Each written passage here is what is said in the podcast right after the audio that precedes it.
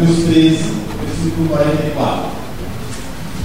Amém? Temos meditado acerca das parábolas do reino, toda quinta e todo domingo. Buonasera, Marcello. Olha o Lulu aí, ó, bonitona. Só levar essa menina lá no ratinho para ver se ela fazer DNA de mãe. Fazer DNA de mãe, né? Porque... Vamos lá no ratinho, de graça.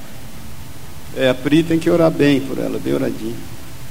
É, amém? Posso ler? O reino dos céus é semelhante a um tesouro oculto no campo, o qual certo, certo homem, tendo achado, escondeu. E transbordante de alegria, vai, vende tudo o que tem e compra aquele campo. Amém? Vamos orar, Pai. Nós te louvamos pela tua palavra, pelo teu cuidado, pelo teu zelo acerca da nossa vida, nesse tempo que temos vivido, por aquilo que o teu Espírito Santo tem ministrado nos nossos corações. Se conosco mais uma vez, que essa palavra seja o rema do Senhor, que ela venha nos impactar, nos discernindo, espírito de alma, e venha nos fazer estar totalmente voltados ao Senhor. Em nome de Jesus, Pai, nós compartilhamos Senhor, uns com os outros do teu amor, do teu cuidado, mas nós queremos mais de ti, Pai. Ser conosco. Nós levamos cativo o nosso entendimento em Cristo Jesus e declaramos a liberdade do teu Santo Espírito em nós. Em teu nome, Jesus. Amém e amém. Amém? Pode sentar-se. Eu até falei na quinta-feira aqui, depois que o bispo Daniel pregou, é, eu percebo em relação a essas parábolas que a gente tem meditado, um zelo, um cuidado do Espírito de Deus conosco, nos alertando, nos orientando acerca do momento que a gente tem vivido. Então é extremamente importante você fazer bom uso disso. Amém, queridos? É extremamente importante você estar meditando. Nada que acontece quando nós, como igreja, nos reunimos, deixa de ter a gestão do Senhor. Por quê? Porque a palavra de Deus diz: quando mais dois ou mais se reúnem em seu nome, Ele ali está.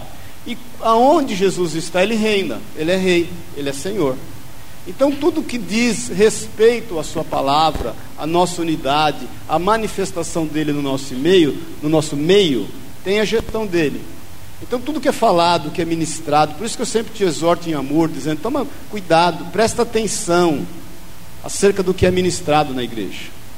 Não importa quem ministre, mas presta atenção acerca do que é ministrado. Muitas vezes a gente se deixa levar, é, a gente vive dias eu sempre falo que nós estamos vivendo dias difíceis e dias breves, dias maus, mas dias breves. Jesus está voltando, querido. Vim agora no caminho compartilhando a gente, eu e a Sueli, puxa, quando Jesus vai voltar? Porque os sinais estão tão evidentes e Ele tem nos alertado, tem nos orientado e às vezes a gente está distraído. Amém, queridos? Nós meditamos na primeira parábola, lembra? Acerca do, do semeador. Então nós entendemos, né? Que dos quatro tipos diferentes de solo, é, é, do que é o coração do homem. Então, ali o campo é o coração do homem, o semeador é o Espírito Santo de Deus, e há um ênfase muito grande acerca do campo, do solo que frutifica e o solo que não frutifica. E eu quero entender que nós somos o solo que frutifica, porque o solo que não frutifica é aquele que está tendo somente cuidados com as coisas desse mundo. Nós sabemos que uma semente é roubada por pássaros, outra semente seca, porque ela, ela não tem substância, ela, não, ela é só superficial, não, tem, não consegue é, lançar raízes profundas, e uma semente que ela não frutifica, embora vingue, e uma semente que vingue frutifica a 30, 60 e a 100 por um. Depois nós falamos acerca da parábola do joio. Nós vimos então dois semeadores, né? um campo e duas qualidades de semente. E nos chamou muito a atenção eh, em relação à boa semente, que a melhor forma de combater a má semente, que é o joio, é a boa semente frutificar cada vez mais. Então nós temos que ocupar espaço, temos que fazer aquilo pelo qual nós somos chamados, nós não podemos estar metendo a mão para arrancar o joio, nós não temos discernimento para saber quem ou, ou qual pessoa ou quem quer que seja que possa representar esse joio, isso pertence ao Senhor no dia do seu julgamento. Amém, querido? Depois nós compartilhamos acerca da parábola do grão de mostarda, lembra-se disso? E o que nos chamou a atenção é que esse grão de mostarda, essa grande árvore que nasceu é, depois da semente do grão de mostarda, tipifica a igreja que tem crescido com uma grande aparência externa, que tem sido tomado com uma grande conotação de religiosidade, se preocupando demasiadamente com aquilo que as pessoas pensam ou com aquilo que ela pode impressioná-las. Nós vimos que pássaros que mais uma vez aparecem ali na figura de ladrões, né? Eles roubam a boa semente que cai dessa sementeira que passa a ser a árvore. Então nós temos que tomar cuidado, muitas vezes, com a aparência que nós queremos ter em relação às pessoas. É, hoje em dia você sabe que está cada vez mais difícil quando você diz que é cristão, que é evangélico, que é. E se você quiser saber o que é bullying, você, você fala o que é, que é pastor. Aí você vai ver o que é bullying. Muitas vezes você está se preocupando com bullying, mas bullying nós sofremos tudo quanto é jeito, tudo quanto é ordem. Mas nós não temos que nos preocupar com nada que as pessoas eventualmente pensam ao nosso respeito. Por quê? Porque nós queremos manter uma consciência limpa, uma consciência pura de estar fazendo aquilo que é a vontade de Deus. Depois foi compartilhado quinta-feira agora acerca da parábola do fermento. Se a parábola do grão de mostarda ela tipifica o exterior da igreja, eu entendo que a parábola do fermento ela tipifica o interior da igreja. Porque um pouco de fermento leveda toda a massa. E ela faz com que a massa inche, né? Então muitas vezes a igreja está inchada em relação às suas questões pessoais, individuais, em relação eh, ao seu interior, e o pecado tem assolado dentro da igreja e nós não estamos nos apercebendo. Então, eu quero que você comece a perceber que o Espírito Santo está tremendamente preocupado com a sua igreja. Amém, querido? Nós somos a sua igreja. Jesus está nos preparando, nós somos a noiva. O Senhor está tirando de nós toda rusga, toda mácula, tudo que é, é, que é toda deformidade. Queridos, Jesus está voltando. Nós estamos entendendo isso? Jesus está voltando. Cabe a cada um de nós meditarmos acerca da nossa própria vida. Nessa parábola de hoje, e é um versículo só, eu vou ler de novo, diz assim: O reino dos céus é semelhante a um tesouro oculto no campo, o qual certo homem, tendo achado, escondeu, e transbordante de alegria, vai, vende tudo o que tem e compra aquele campo. Então, a figura aqui é de um campo novamente. Nós entendemos que o campo é o mundo. E a figura aqui, novamente, é de um tesouro que está escondido, preservado, guardado. E que há a figura de alguém que paga um alto preço por esse tesouro. Alguns teólogos defendem que esse tesouro seria a nação de Israel. Outros teólogos defendem que esse tesouro é Cristo. Eu, particularmente, não entendo isso. Eu entendo que esse tesouro somos nós.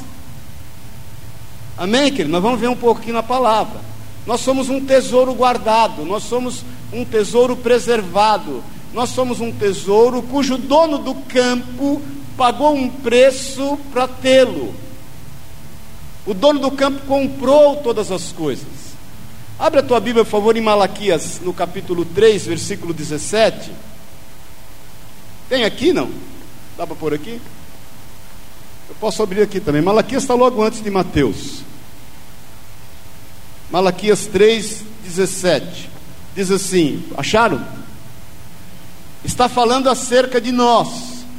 Amém, querido? Eles, ou seja, nós, serão para mim, diz o Senhor, particular tesouro naquele dia que prepararei, diz o Senhor dos Exércitos, poupá-los-ei como um homem poupa o seu filho que o serve. Aqui faz uma grande conotação acerca do arrebatamento, que virá uma grande tribulação sobre todo o mundo e que nós, sendo esse tesouro, sendo seus filhos que o serve com amor naquilo que ele tem feito em nós e através de nós, seremos poupados de uma grande tribulação. Então nós somos esse tesouro, até porque o tesouro, irmão, vocês, vocês viram que acharam aí, acho que essa semana uma outra, um tesouro aqui na, na Colômbia, né? De um navio. Quem viu? Quem lê jornal, faz o Senhor, Deus que abençoe, UOL. quem, quem procura interesse, irmão, nós temos que se interessar por as coisas que estão acontecendo. Então tem um tesouro aqui que uma fragata inglesa, né? Eh, derrubou um, um, navio espanhol na época, em 1800 e pouquinho, na época que o Pacífico nasceu, mais ou menos naquela época. E aí todos brigavam acerca desse tesouro. Uma empresa especializada em, em, em caçar tesouro já tinha achado, matava esse auê, agora está todo mundo, e a Colômbia né, ela, ela, reivindicou o direito de ter esse tesouro. A Espanha também está reivindicando, porque afinal de contas o navio era dela. Então, filho feio não tem pai, né? Quando o filho é bonito, todo mundo quer. Então, estava ali um tesouro preservado. E por que, que ele é um tesouro? Porque ele é composto de várias joias. Ele tem moedas de ouro, ele tem prataria, ele tem peças de ouro que não são moedas, ele, ele tem diamantes, ele tem pedras preciosas. Me parece que só de moedas de ouro há 200 mil moedas de ouro. O valor estimado desse tesouro achado, se eu salvo o engano, foi é de 14 bilhões de dólares. Por isso está cheio de gente brigando por ele. E não só pelo valor estimado financeiro, mas pelo valor histórico. Então, um tesouro é composto do que? De várias joias. Um tesouro traz a conotação do que? De coletividade. Por isso que eu entendo que nós somos esse tesouro. Um tesouro que está guardado, preservado, que o único que tem conhecimento dele é o dono do campo. O único que sabe o valor que ele tem é aquele que adquiriu todas as coisas por amor desse tesouro. Nós estamos entendendo isso, irmão? Então fala para o teu irmão aí, você vale mais do que você imagina. Se ele é mulher, você fala para ela assim, você é preciosa.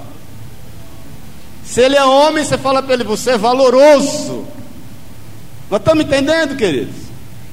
Então Jesus está nos alertando acerca do seu reino em relação a um tesouro que é demasiadamente importante para ele. Um tesouro preservado que ele conhece. Nós entendemos que o Senhor vem buscar a sua igreja no meio da igreja professante. Hoje há uma igreja professante e há uma igreja nominal, aquela que se diz igreja. Mas a igreja professante é essa que o Senhor vai tomar para si. É a essa que ele tem cuidado. Espere em Deus que nós estejamos nela, em nome de Jesus. Amém, querido? Um dia vai soar a trombeta aí que só nós vamos ouvir, e quando as coisas acontecerem, nós já estamos diante dele. Amém, irmão? Então, a primeira coisa que eu quero que você esteja entendendo em relação a esse tesouro. Abre, por favor, aí em, em João 17. Uma outra conotação em relação a esse tesouro, no versículo 6, na oração sacerdotal de Jesus, ele fala assim: Acharam? João 17, 6: Manifestei o teu nome aos homens que me deste do mundo, eram teus, tu os confiaste, e eles têm guardado a tua palavra. Perceba que o Senhor está falando acerca de nós e perceba com essa ênfase em relação a sermos esse tesouro que estamos guardados nesse campo. Agora eles reconhecem que todas as coisas que me tens dado provêm de ti, porque eu lhes tenho transmitido as palavras que me deste. E eles as receberam e verdadeiramente conheceram que saí de ti, creram que tu me enviaste. É por eles que eu rogo não rogo pelo mundo, mas por aqueles que me deste, porque são teus. Ora, todas as minhas coisas são tuas, e as tuas coisas são minhas, e neles eu sou glorificado. Já não estou no mundo, mas eles continuam aonde? No mundo, no campo, escondidos. Ao passo que eu vou para junto de ti, Pai Santo, guarda-os em teu nome que me deste para que eles sejam um, assim como nós. Quando eu estava com eles, guardava-os no teu nome, que me deste, e protegi-os. E nenhum deles se perdeu, exceto o filho da perdição, para que se cumprissem as escrituras. Mas agora vou para junto de ti, e isto falo no mundo, para que eles tenham o meu gozo completo em si mesmos. Eu lhes tenho dado a tua palavra e o mundo os odiou, porque eles não são do mundo, como também eu não sou. Não peço que os tire do mundo, e sim que os guarde do mal. Eles são do mundo, como também eles não são do mundo, como também eu não sou. Versículo 17: Santifica-os na verdade, a tua palavra é a verdade. Então, só para finalizar essa questão do quanto nós somos esse tesouro e o preço que foi pago por amor de nós, abre em Filipenses 2, Filipenses no capítulo 2, versículo 5. Quem achou, diga amém.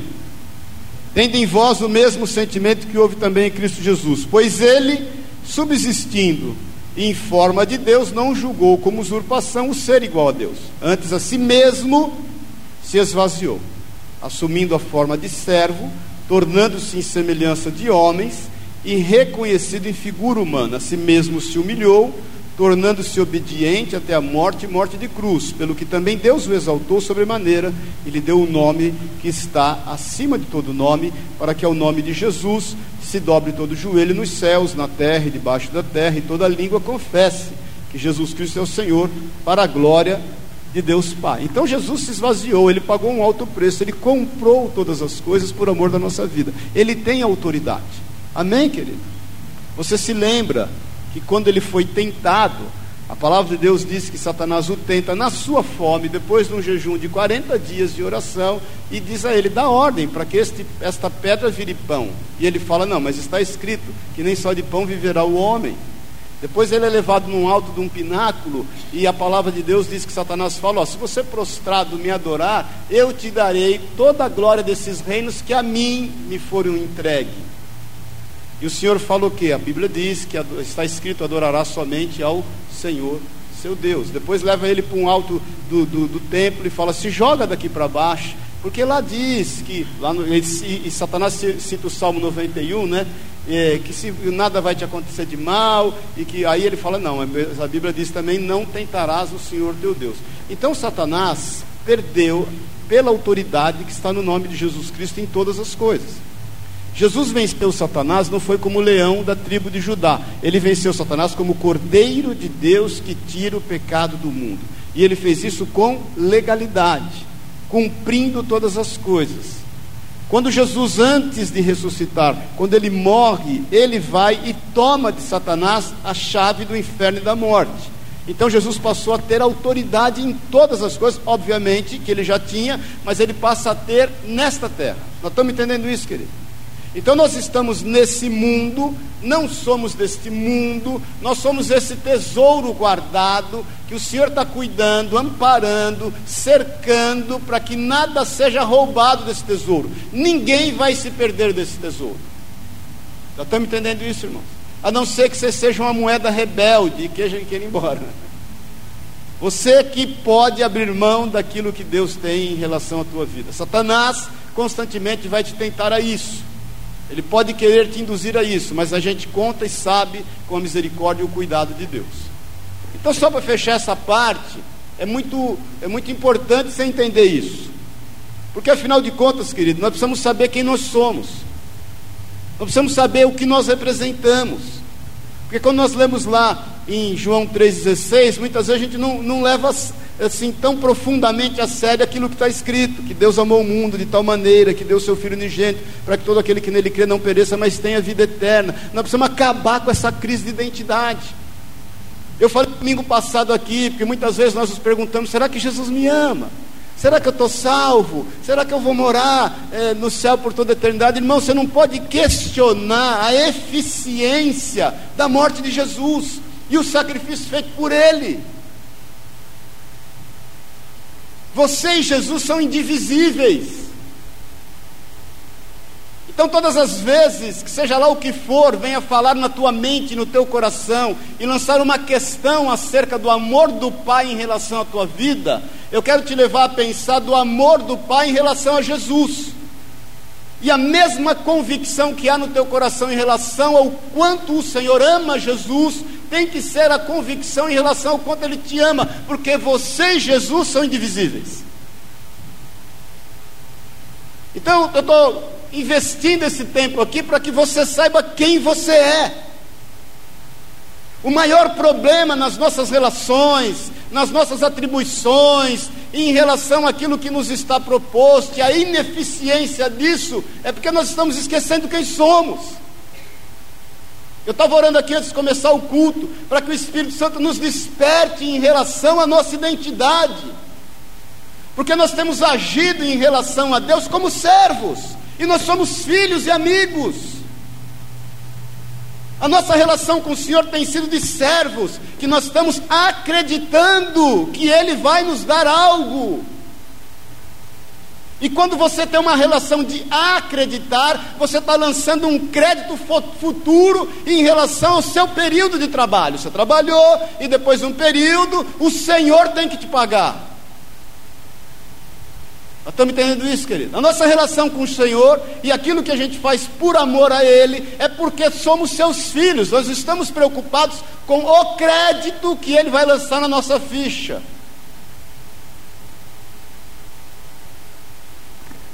Nós estamos entendendo, irmãos? Hebreus fala que o filho trabalha por amor ao pai. Ele não é empregado. Então nós temos que resolver essa identidade nossa. Porque às vezes nós estamos vindo buscar ao Senhor com o entendimento de que Ele eventualmente vai nos poder fazer algo em função das nossas atitudes. Se o Senhor esperar alguma atitude boa tua para poder te abençoar, você está frito. Se Ele nos tratar segundo as nossas concupiscências e pecados, nós seríamos pó. Ele também não está esperando uma atitude má tua para te amaldiçoar. Ele não te amaldiçoa. Ele mesmo fala que da mesma fonte não pode jorrar águas boas e águas amargas. Então o Senhor é só bênção em relação à tua vida. Óbvio que aquilo que você se envolve, que não é a sua vontade, você vai colher. O que você plantar, você vai colher. A eficiência do pecado vai estabelecer sobre a tua vida em função daquilo que você tem feito. Agora, não é inerente e não é concernente a filhos andarem como servos, como mero trabalhadores, e se distanciam cada vez mais da comunhão do Pai. Você está entendendo isso, irmão? Então, por que, que nós não queremos nos envolver com aquilo que não agrada ao Pai? Porque nós temos com Ele uma relação de amor. Isso foi muito claro na minha conversão, logo que eu me converti, que eu era envolvido com drogas, envolvido. Fumava maconha igual um louco não traficava, né? nada disso. E uma vez eu saindo de uma farmácia, eu caí na calçada por conta de estar muito louco. E, e aquele clima, né? Todo mundo olhando, e, e eu olhei para aquela situação e pensei isso. A primeira coisa que eu pensei, eu vou matar meu pai do coração. Eu não posso dar ao meu pai essa decepção. Ele, ele, meu pai não espera isso de mim. E a segunda coisa que eu pensei, não quer dizer que uma tem mais importância que a outra, a ordem do trator não altera o viaduto, né? Eu pensei assim: o Senhor Deus não me fez para estar na sarjeta, eu sou seu filho. Ele não me concebeu, não me deu a vida, ele não me recebeu como seu filho através de Jesus Cristo para eu estar aqui caído na sarjeta. Eu levantei dali nunca mais, nem cigarro eu fumei. Já vai fazer 40 anos. Então quem é você, querido? E eu quero que você faça uma reflexão. Se o que você tem feito condiz com a tua situação, condiz com a sua condição de filho. Nós estamos entendendo isso, querido? Eu quero que você faça uma reflexão para que você, sendo filho, aquilo que você tem feito condiz com a pessoa de filho. O filho não murmura, não reclama, o filho não duvida, o filho confia. Tem uma historinha aí que antiga diz acerca do menino que está no avião e o, e o voo pega uma grande turbulência, cai máscara de oxigênio e aquela loucura, todo mundo desesperado, gritando, apavorado. A Ana já pegou um voo desse, né? Né, Ana? Passou por isso já. E aí viram um menininho lá, os comissários viram um menininho que estava lá jogando videogame dele de boa, estava nem aí com nada. E aí o cara que estava do lado falou: Meu filho, você não está percebendo o que está acontecendo, não? Você não está vendo que a gente está correndo um risco de vida aí? O que, que vai acontecer? Ele falou: Não, eu não, porque meu pai que é o piloto. Então ele estava seguro quanto à condução do pai. Eu, quando era menino, enjoava de andar em qualquer carro. Eu queria ver. Você queria o mal de alguém, era me pôr para andar em qualquer carro, que eu ia vomitar no carro todo. Queria o avô, aquele lá, eu vou aprontar para ele. Me punha para andar. O único carro que eu não enjoava era o do meu pai. Eu nunca passei mal com meu pai dirigindo. Por que eu não sei? Então, mais uma vez eu te pergunto: aquilo que você tem feito, a vazão que você tem dado às ações em função dos seus pensamentos, os teus sentimentos, são de filho? Paz o Senhor. Porque nós estamos no mundo, Jesus fala, mas nós não somos dele. Então, filho, ele tem atitudes de que crê que o pai está no controle de todas as coisas. Por isso, Romanos 5,5. Você já sabe de cor, se não sabe, deveria. A tribulação gera experiência, que gera perseverança, que gera esperança, que não se corrompe, que provém de Deus. Nós estamos entendendo isso, irmãos? Então, como é que você tem administrado o bem que o Senhor tem feito como filho? Como é que você tem administrado o mal e a adversidade que muitas vezes acontece contigo? É como filho? É como filha? O quão valioso tem sido esse tesouro? Por que, que as pessoas tratam a sua vida como, ah, deixa. Porque elas entendem que elas, elas não valem nada. Satanás que se levantou para roubar, para matar e para destruir, tem agido na vida das pessoas para que elas esqueçam quem são. Primeiro, ele rouba sonhos, ele rouba projetos, ele rouba a condição de filhos. Depois, ele mata esses sonhos, esses projetos, ele enterra. As pessoas se lançam as drogas, as bebidas. Eu vinha vindo para a igreja agora, se ele não viu, nós, a gente passa ali na Marginal Pinheiros, do lado ali de um, uma favelinha que tem ali, e eu vi um rapaz, era já quatro da tarde, tomado pela cachaça. Falei, meu Deus do céu, acho que ele bebe para poder esquecer da vida. E muitas vezes nós fazemos isso. A gente se entorpece de algumas coisas para poder esquecer da nossa realidade. E aí a gente está passivo de destruição. Amém? Nós estamos entendendo isso, irmãos? Por isso que Jesus está falando de parábolas acerca do reino, e eu tenho falado isso, falei quinta-feira, Jesus está preocupado, preocupado não que ele não se preocupa, ele está tomado pelo cuidado de nos manter alertas.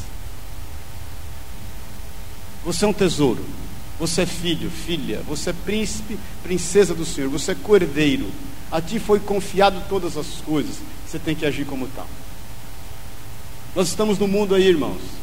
Jesus não falou para que a gente seja tirado do mundo. Nós vamos conviver com o mundo, mas nós somos um tesouro bem escondido e guardado. Então eu quero falar com você rapidamente acerca de algumas evidências que nos tomam como seus filhos. A ponto de nós, evidentemente, manifestarmos essa condição de sermos seus filhos. Nós estamos entendendo? Diga amém. Está preparado? Não? Amém, querido? Então abre João 14. Primeira evidência. João 14, 16. Quero que você perceba o quão filho você é. João 14, 16. Fala para o irmão que está do seu lado. Se você não entender hoje que você é filho, fala para ele. Eu vou dar uma cadeirada na sua cabeça. Amém? Minha mãe falava isso quando era pequeno. Eu vou abrir sua cabeça para ver se você entende. então, João 14, 16. Jesus, João 14 em diante são as últimas 24 horas de Jesus, né? João 14, 16, ele fala assim: Eu rogarei ao Pai e ele vos dará outro consolador, a fim de que esteja sempre convosco. O Espírito da verdade, que o mundo não pode receber. Perceba o quão tesouro você é e o quão escondido você está, irmão. Porque não no vê, nem o conhece, vós os conheceis, porque ele habita convosco e estará em vós. Não vos deixareis, não vos deixareis órfãos, voltarei para vós outros. Então, a primeira evidência do quão nós somos valiosos para o Senhor é que Ele não nos deixou só. Você não está só em momento algum, nunca esteve. Falei isso até domingo passado. Não houve uma situação na sua vida que você esteve só. Não houve uma lágrima que você tenha derramado na sua vida que ela não tenha sido contabilizada pelo Senhor. Não houve nenhuma situação que você passou adversa, nenhuma dor, nada que o Senhor não esteja fazendo gestão sobre a tua vida. Ele mesmo é quem diz que aos anjos dele ele dá ordem em seu favor. Ele diz que os anjos dele estão acampados ao teu redor, te livrando de todo mal. Ele nos enviou o Espírito Santo, o outro. A palavra outro aqui, traduzido do grego, onde foi escrito o Novo Testamento, para o português o outro quer dizer o mesmo em gênero e grau. Ele nos deixou o Espírito Santo. Então, uma grande evidência que nós somos esse tesouro, que nós somos os seus filhos, que Ele tem zelado por nós, que Ele pagou um alto preço para conquistar-nos, que Ele faz com que fique evidente a quem quer que possa ver e ouvir que somos seus, é que a gente não está só. Você nunca esteve só, nunca estará só, e Ele tem te guardado, Ele tem te livrado, Ele tem feito cumprir os seus propósitos, as suas palavras acerca da nossa vida. Então, irmãos, o que nos. Eu estava meditando outro dia acerca de, de Adão e Eva, né? Porque Eva caiu porque ela, ela, ela era curiosa e gostava de ouvir conversa. A mulher cai por conta disso. Pela curiosidade e porque deseja mais atenção. Ela acha ruim quando o marido não dá a ela a atenção devida. E marido, deixa eu te falar, dá atenção para tua mulher, porque isso é uma característica dela. E o homem caiu por causa da sua impulsividade. A impulsividade faz com que nós estejamos agindo com independência. Nós somos impulsivos. O homem é impulsivo. Primeiro ele atira, depois ele pergunta quem é. Uns mais que os outros. Você não está só. Nós temos a quem recorrer, nós temos a quem buscar. Nós estamos entendendo isso, querido? Jesus é o caminho, a verdade e a vida. Ele nos propôs um caminho. A palavra de Deus diz em Isaías, quando nós estivermos numa bifurcação, não tivermos que tomar uma decisão, virá uma voz e nos dirá: esse é o caminho, segue por ele. Nós temos que buscar em Deus como seus filhos, a ousadia de ouvi-lo, Irmãos, eu já tenho falado isso para você várias vezes, querido. E não vou enjoar de falar, porque é o meu papel. Nós estamos entendendo isso, irmãos? Nós fazemos barulho demais. E o Espírito Santo tem nos falado por sussurros e a gente não tem ouvido. Aí a gente vai falar: não, parece que o céu é de bronze. Não é, não, irmão, está amarrado em nome de Jesus. Se o céu fosse, ainda que o céu venha se tornar de bronze, você vai orar e o bronze vai romper porque há poder no nome de Jesus, nós não estamos sós. Haja visto o que passou com Daniel, querido. Sadraque, Mesaque e Abidinego, o povo lá em, no Egito. Haja visto o que passou com Paulo e Silas na cadeia. Haja visto o que passou com Pedro. Aí você vai me dizer, é, mas Tiago morreu. Morreu porque era um propósito. E o Senhor já tinha falado que ele ia morrer, porque ele quis tomar o cálice. Você vai dizer, é, mas Estevão morreu. Morreu, mas ele viu a glória de Deus.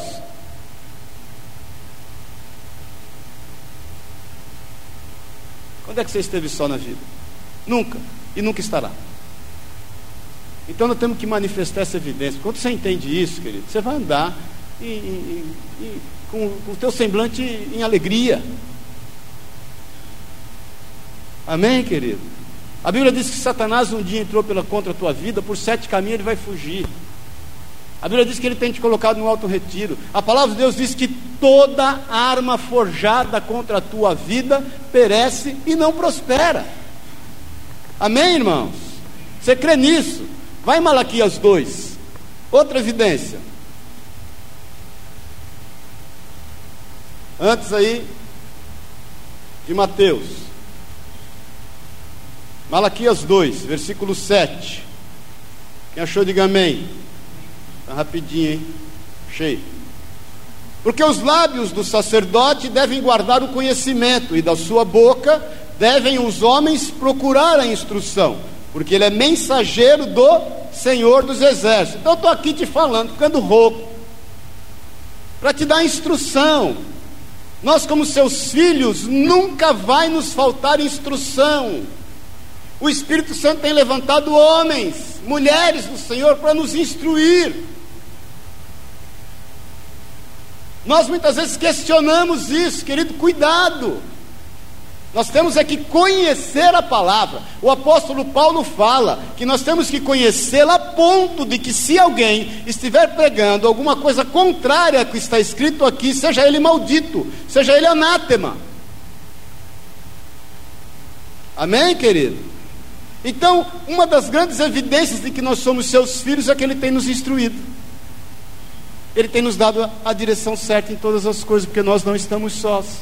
Ele tem levantado homens e mulheres, seus filhos também, para compartilharem conosco a sua vontade e a sua palavra.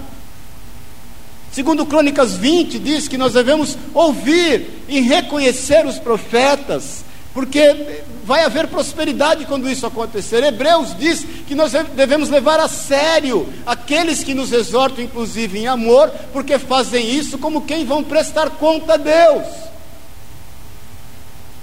Se você acha que nós estamos aqui compartilhando com você algo e dividindo algo que o Senhor nos colocou no coração como responsabilidade, como quem não vai prestar conta a Deus, é um ledo engano teu, porque nós estamos aqui, porque vamos prestar conta ao Senhor. Porque senão eu estava na praia, irmão, de coração. Eu ia aprender a surfar ia ficar lá. Nós estamos entendendo isso, irmão. E você só está aqui me aguentando esse tempo todo. Por quê? Porque você está buscando em Deus instrução. Isso é evidência de que nós somos esse tesouro. De que Ele tem cuidado, Ele tem cercado, Ele tem instruído, para que esse tesouro não se perca, para que não haja prejuízo. Você não pode intentar contra a tua vida em nada, nem em pensamentos, porque a instrução vem em relação à tua vida. Amém, queridos? Abre 1 Coríntios 14. 1 Coríntios 14, 25. Presta atenção nisso, irmãos, porque às vezes, 14, 24 eu vou ler. Acharam? Porém, se todos profetizarem e entrar algum incrédulo, indouto, é ele por todo convencido e por todos julgado tornam-se-lhe manifestos os segredos do coração, e assim, prostrando-se com a face em terra, adorará a Deus, testemunhando que Deus está de fato no meio de vós. Olha aqui para mim um pouquinho. Deus tem levantado profetas nos nossos dias. A questão é que o dom profético muitas vezes tem sido manipulado pelos homens. Sabe quando você reconhece um profeta que é de Deus? quando ele fala realmente aquilo e na hora que Deus determina. Eliseu foi um grande profeta. Quando a mulher a quem ele orou, aquela mulher que fez para ele um, um apartamento para ele ficar, lembra disso? E ela era estéreo, e ele orou para que ela tivesse um filho. Depois o filho nasceu e passou um período, o menino morreu. Lembra-se disso? Ela vem buscar o profeta, ela vem sozinha, quietinha, não abre a boca. E aí o profeta fala para o seu servo assim: vai lá ter com ela porque o Senhor me mostra que ela está aflita, mas Ele não me falou o que aconteceu. Isso quer dizer que não é toda hora e todo instante que o profeta tem que entregar uma palavra profética. Nós muitas vezes perdemos o respeito e o temor por palavras proféticas em função das profetadas que nós já ouvimos. Mas o Senhor tem levantado profetas ele tem falado através de profetas. A Bíblia é uma grande palavra profética, pregações estão sendo faladas através do Espírito Santo de Deus como palavras proféticas. E nós não precisamos estar aqui dizendo chupa bala house. Nós estamos entendendo isso, irmãos. Nós somos cheios do Espírito Santo, manifestamos a Sua vontade e o seu querer através da nossa vida. Temos sobre nós palavras proféticas que o Senhor levanta através de homens e mulheres dele. E outra, você não precisa ir atrás de palavra profética. A palavra profética que vem ao teu encontro. Eu acho o fim do mundo quando tem um irmão, uma irmã aí, que é inclusive usado por Deus, e o povo vai todo lá. Aí o irmão fica constrangido, e mesmo sem ter uma palavra, ele quer entregar. Quando Deus quer falar contigo, ele levanta o profeta e manda bater na porta da tua casa. Já deve ter acontecido com você, já aconteceu comigo várias vezes. E vou te falar que algumas das palavras eu não gostei, mas eram de Deus. Eu, quando alguém vem me entregar uma palavra profética, há muito tempo eu faço isso. Amém, eu ouço, coloco diante do Senhor. Senhor, junto com a pessoa, irmão, vem aqui, vamos orar. Não, porque o Senhor, amém, eu aceito, recebo tudo. Oro junto com aquele que entregou a palavra, agradecendo a Deus pela vida dele, falo, Senhor, estou em paz. Então essa é a grande evidência que nós somos um tesouro que ele tem guardado, que ele tem cercado. Nós somos seus filhos, ele tem cuidado. Ele tem manifesto o seu amor. Irmãos, você se lembra que quem é que arrumou a noiva para Isaac? Quem lembra disso? Não lembra disso? Seu pai Abraão pediu para que um servo dele fosse lá no meio da sua parentela e levantou, vai lá, vai buscar. Aí a Rebequinha estava lá. O Senhor nos, em tudo nos tem preparado, querido. Se Ele tem levantado homens para falar ao nosso coração com dons proféticos, tenha temor a Deus, reverencie ao Senhor. Nós não podemos corromper o profeta, irmãos. Eu já participei disso uma vez, eu vi um irmão tremendamente usado em palavras proféticas, em profecia de Deus mesmo, um servo de Deus. E uma outra pessoa que estava recém-convertida e, e, e, tinha uma amante, e ele queria comprar desse profeta uma palavra que desse a ele respaldo para viver com a amante. Eu vi isso. Esse irmão, infelizmente, profeta, uma época acabou se perdendo, não sei como está ele. Por quê? Porque entrou nessa aí de, de, de autoridade, de apostolado, de ser bacana e espero que Deus esteja manifestando com ele em graça e amor. Agora nós não podemos deixar de ouvir palavras proféticas.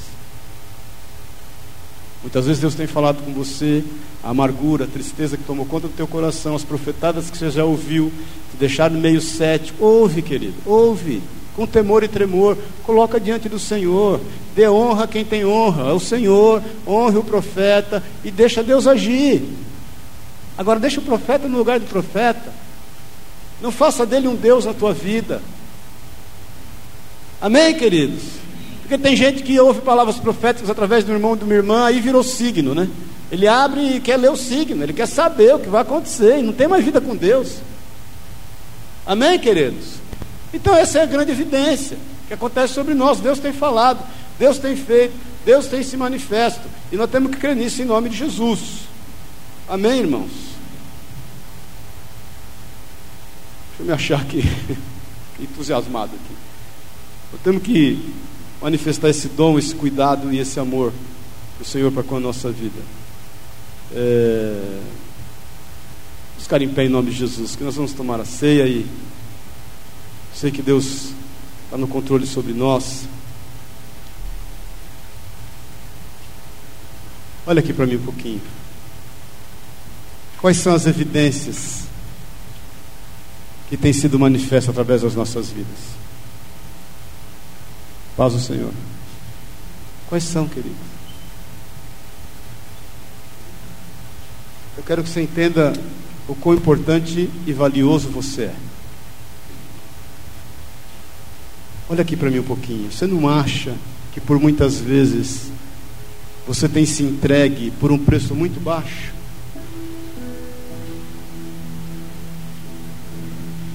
Você não se apercebeu ainda que Satanás tem te desvalorizado para te comprar barato. Tem negociado com você. Não se apercebeu disso ainda?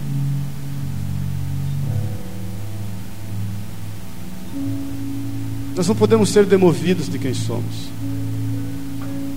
O apóstolo Paulo, quando recebe uma ordem de Jesus que ele tinha que ir para Jerusalém, ele tinha que ir para Roma, ninguém entendia.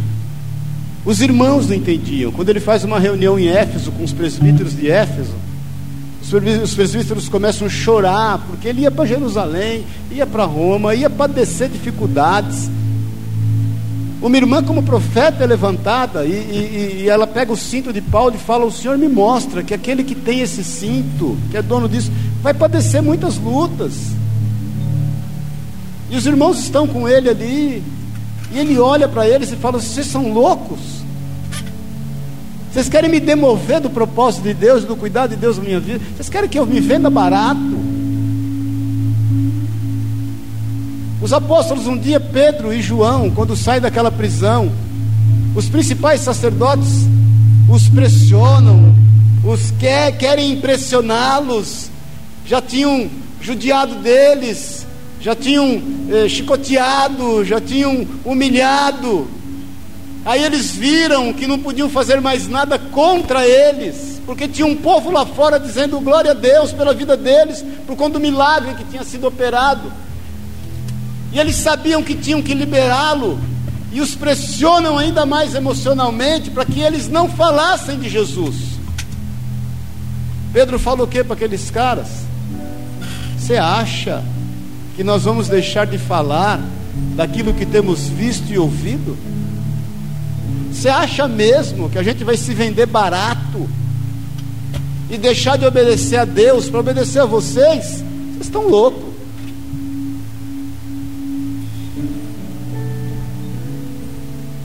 Então vamos alinhar, querido. Vamos alinhar. Vamos nos dar o real valor que temos. Jesus pagou por você um preço de sangue. Você não pode agir de forma diferente.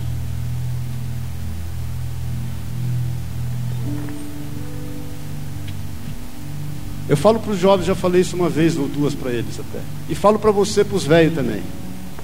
Cuidado. Eu falo para eles, cuidado com quando você vai querer relacionar com uma pessoa. Porque hoje você ah, quer ficar com uma, quer ficar com outro, a menina quer ficar com um, com outro, o homem é casado está né, cortejando uma mulher que não é, ou está cortejando uma mulher do outro. Cuidado, querido. Essa pessoa ela é muito mais importante para Deus do que para você.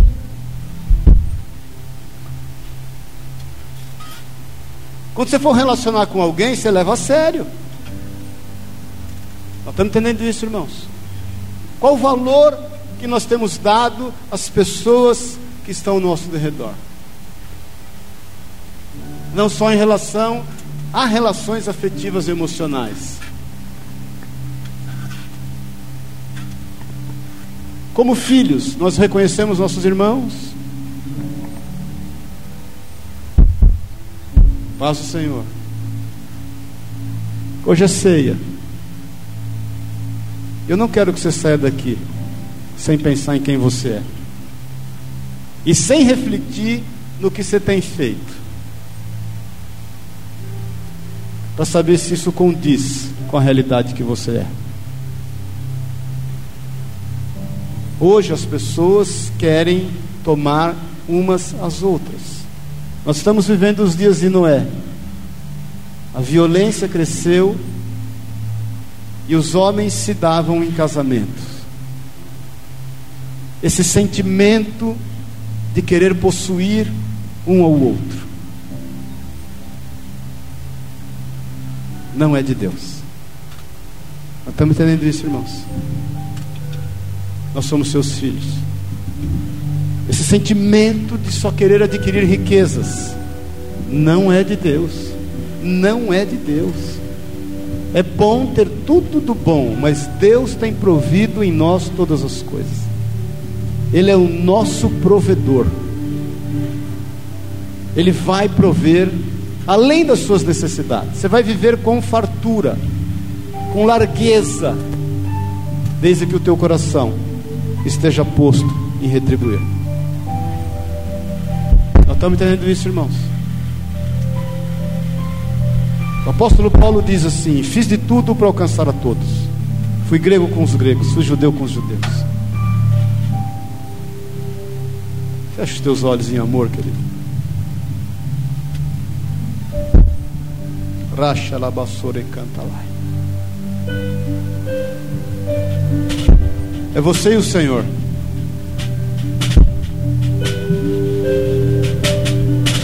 Vai abrindo a tua boca para que caia por terra todo engano. Eu não estou aqui para levantar a tua autoestima, irmão. De coração.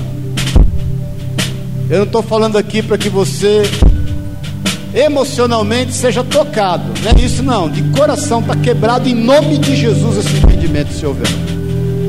Eu estou aqui para te falar a realidade e a verdade, que é quem você é. Você é filho e você é filha. Você é esse tesouro escondido, guardado, para que um dia o dono do campo venha e o tome para si. Você, esse tesouro, o Senhor tem zelado dia e noite. Ele não tem dispensado nada acerca da tua vida. Ele é o único que nunca vai te decepcionar. Que você, em nome de Jesus Cristo, sinta-se amado e amada a ponto de não se entregar por qualquer preço, de não se deixar levar por qualquer circunstância,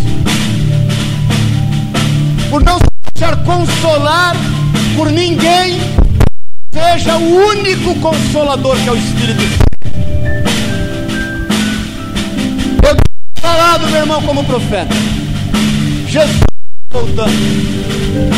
Ouça o que eu estou nós temos que dar conta do que nos foi confiado. Você não pode produzir para si mesmo nada que seja perene. A alegria que você precisa está no Senhor. A paz que você necessita está no Senhor. Tudo que você necessita está contido nele. Creia. Ele não veio para te despojar. Ele veio te fazer crescer até a estatura do varão perfeito. Ele veio pela sua palavra para te limpar, para que você dê os devidos frutos. Que nesses dias que precedem a sua volta, você seja encontrado como filho e como filha. Você seja achado no dia da sua, do seu arrebatamento, como filho e como filha, desempenhando o seu papel aonde quer que você esteja. Por isso, em nome de Jesus, não duvide, não duvide que Ele está no controle.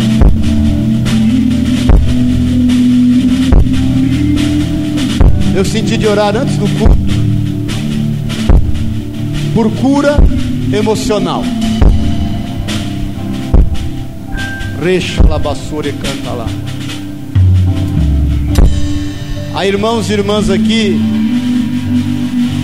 que têm passado por um processo de doença emocional. Não tem se achado, não tem se encontrado no meio da vontade do Pai o centro dessa vontade. Não tem vivido, tem se deixado levar pelas suas carências, sejam elas físicas, sejam elas emocionais, e por isso não tem tido equilíbrio, equilíbrio espiritual, equilíbrio emocional e equilíbrio físico. Pessoas que têm sido tomadas por um forte sentimento de tristeza, por depressões, por situações que rasgam a sua alma. Eu te falo em nome de Jesus Cristo, você vai sair daqui curado emocionalmente. Você precisa saber quem você é e agir com essa identidade de filho.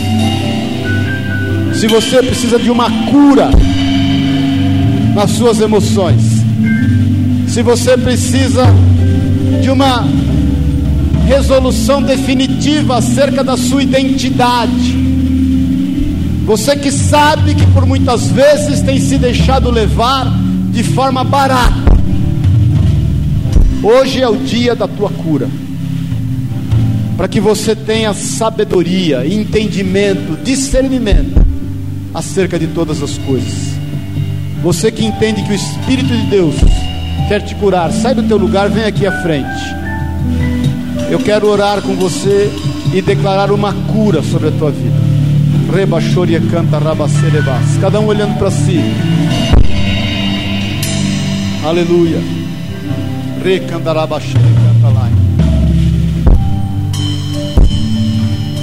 Olhe para a sua vida, querido. Olhe para a sua vida. Você não vai estar mais à mercê de elogios. Você não vai estar mais à mercê de sentimentos humanos, mundanos. Você, como filho e filha, é que vai fazer com que as pessoas sintam-se bem. Você não vai precisar de atitude de ninguém para que você sinta-se bem. Você não vai precisar de reconhecimento de ninguém. Porque você sabe que o teu reconhecimento e a tua justiça vem do Senhor. Para que você se sinta bem. Você não precisa angariar elogios. Você não precisa agir de forma política.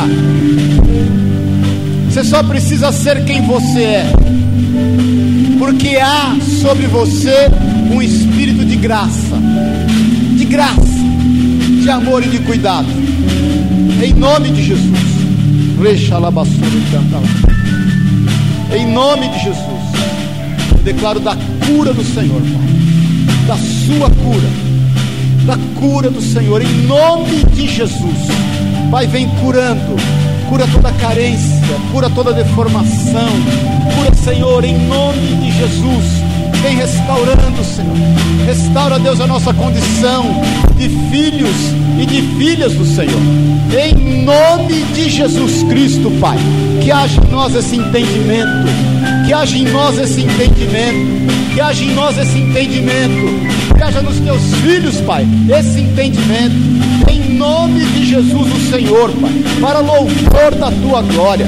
Oh, recanta raba, chore, canta, namacere, canta lai.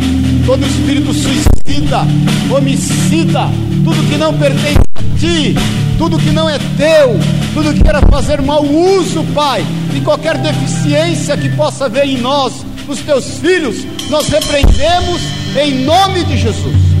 Tudo, Deus, que quis assolar os teus filhos, que gerou um dia legalidade, seja lá onde for, Ainda, Deus, que isso tenha acontecido no ventre da mãe. Ainda, Deus, que tenha acontecido na infância. Ainda que tenha acontecido em circunstâncias dentro da igreja. Nós repreendemos agora em nome de Jesus. Por isso, na autoridade que há no nome de Jesus. Na autoridade que há no nome de Jesus Cristo e na autoridade conferida a mim por mãos do Senhor e não de homens, eu declaro que você é curado. Esta unção sobre a tua vida despedaça o jugo sobre ti. Eu declaro cura sobre a tua vida. Eu declaro você uma pessoa amada do Senhor, equilibrada nos teus sentimentos, equilibrada nas suas ações, equilibrada nos seus pensamentos equilibrada nos seus sonhos, nos seus projetos, equilibrada nos seus desejos. Eu declaro romper sobre a tua vida, meu irmão, minha irmã, toda escravidão, todo vício, em nome de Jesus. Hoje é o dia do basta na tua vida. Eu declaro a cura do Senhor sobre a tua vida, em nome de Jesus Cristo, e que isso seja notório que isso seja notório por todos que estão ao seu redor, e que o nome do grande, do único, do Senhor seja reconhecido, e que você viva esse milagre de cura e de libertação, em nome e na autoridade de Jesus, em nome de Jesus, amém?